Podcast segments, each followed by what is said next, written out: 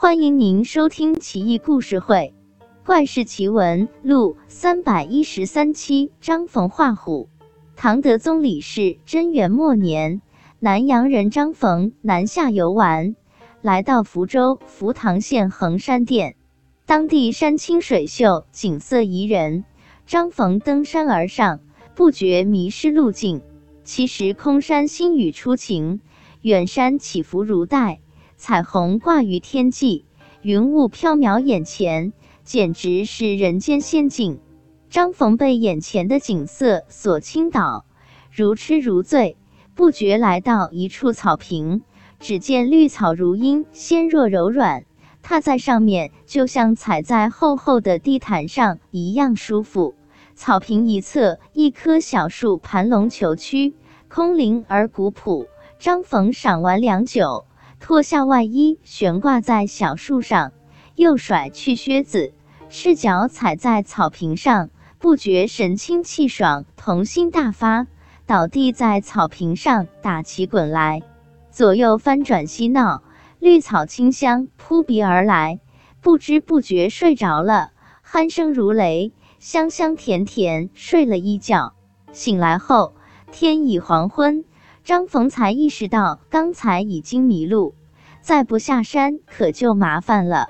刚想起身，就觉得身体不大对劲，低头一看，吓了一大跳，自己已经变成一头猛虎。张逢意识清醒，显然不是在梦中，嚎叫一声，声震山谷，自是双手虎爪锋利，跳跃腾挪几下。也是耳边生风，犹如飞腾。难道自己真的变成老虎了？张逢觉得自己变得力大无穷，山林主宰者的欲望油然在心头勃发。他腾跃而起，翻山越岭，迅疾如风，不禁大呼过瘾。夜幕降临，张逢觉得腹中饥饿，徐徐前行，鬼使神差的来到一处村庄。但一无所获，恍惚中，脑海里闪出一个念头：我要吃掉福州正鸠。这个念头闪现，张逢也大吃一惊，但还是潜伏在路边草丛之中。不一会，几个人从南边走来，都举着火把，把四周照得通明。甲说道：“我们迎接福州来的官差正鸠，也不知道他何时启程的。”能不能借到？乙说道：“一会儿就到了。我是他派来打前站的。”丙又问：“那郑大人是一个人还是几个人随行呀？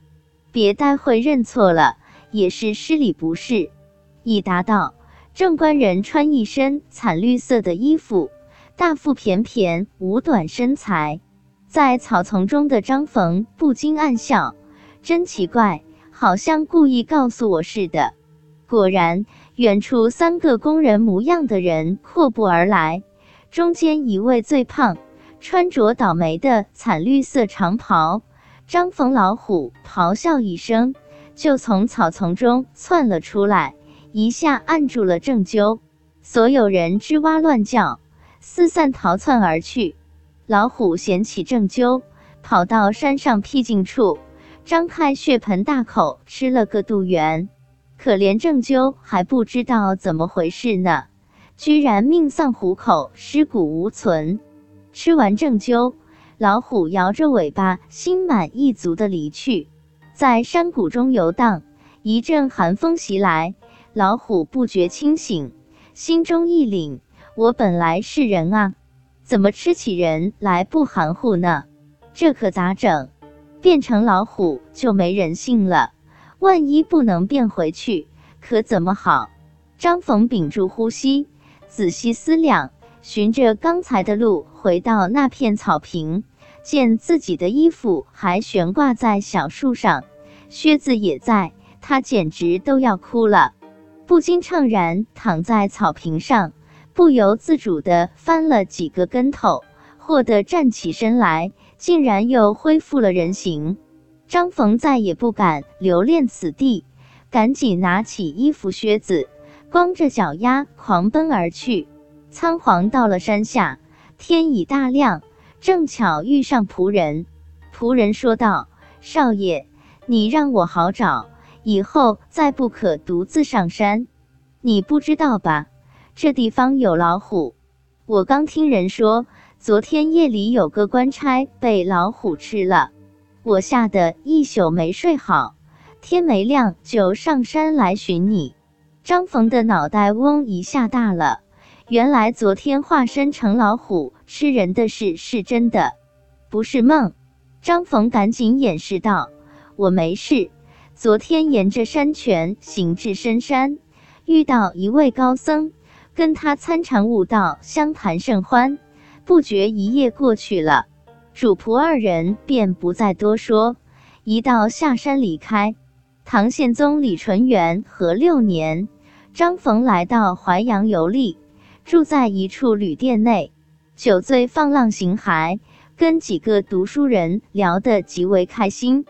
有一位世子提议道：“枯坐饮酒无聊，不如我们讲故事吧。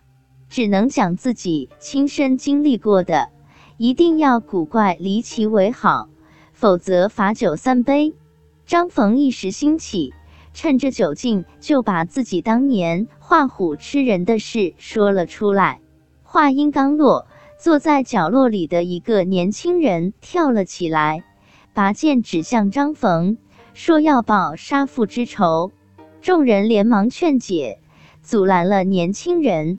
张逢上前一问，年轻人就是当年他吃掉的郑纠的儿子郑霞，真是冤家路窄。郑霞涕泪滂沱，愤恨不已。